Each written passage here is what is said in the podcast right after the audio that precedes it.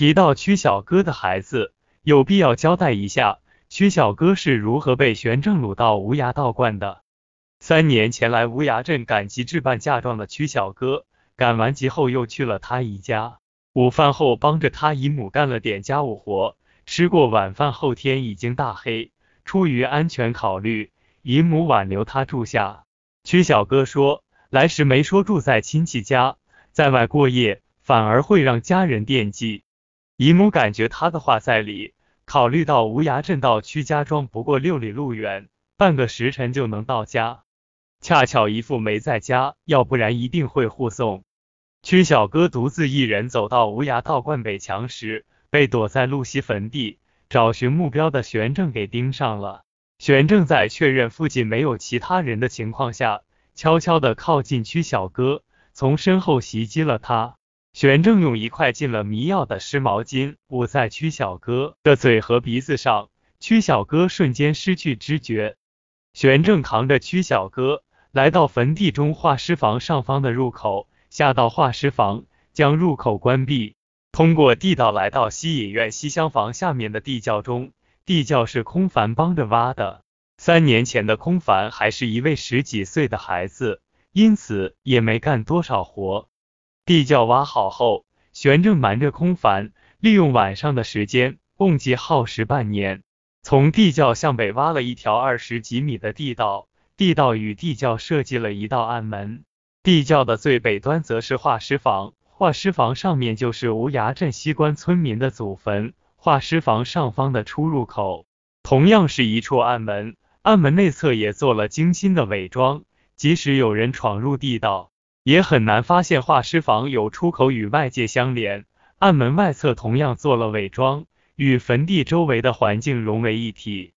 曲小哥是玄正练功因为进阶需要而结识的第一位女子，到达地窖。趁曲小哥昏迷，玄正先用绳子将他的手脚捆住。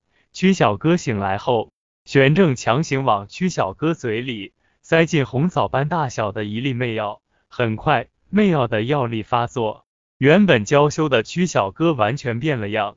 在药力控制下，对男欢女爱的渴望让曲小哥全身燥热，其言语及扭动的身体俨然青楼中风尘女般放浪。即将结婚的曲小哥，就是在这种情形下失身于恶魔玄正。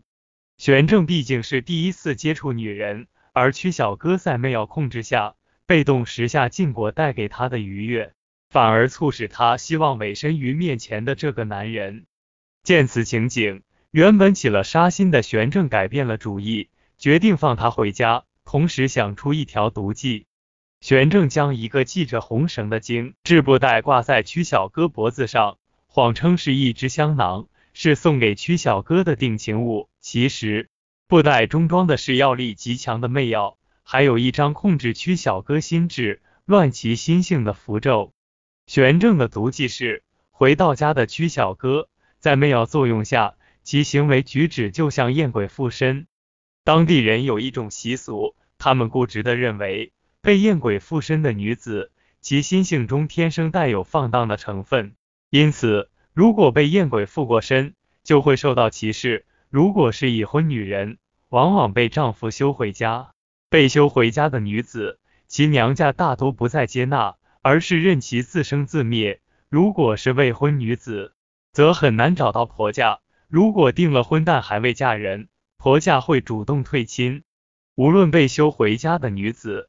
还是未婚嫁的女子，当术士或道士无法将附在身上的艳鬼驱除时，这样的女子则有可能被其家人赶出家门。更有甚者，将艳鬼附身女子活活打死。鉴于此，玄正估计，回到家的曲小哥一旦表现出艳鬼附身，其家人必然会请民间术士或道观中的道士为其驱除艳鬼，而他则有可能是被请的第一人选。玄正将曲小哥送出画师房，让曲小哥带上从集市上置办的嫁妆走在前面，他保持一定距离尾随在后。曲小哥受布袋中符咒控制，神智变得愚钝。天刮着风，布袋中媚药散发的气味被风息式刮走，因此曲小哥只是愚钝，没有厌鬼附身的表现。看着曲小哥进了家门后，玄正返回无涯道观，受符咒的控制，曲小哥见到父母后，无法将自己的遭遇说与家人，家人则认为感激劳累，导致反应迟缓，愚钝木讷。曲小哥独自在西厢房睡下后，由于只穿了单衣，布袋中的魅药持续向被窝中封闭的空间挥发，魅药浓度急速升高，不到一个时辰。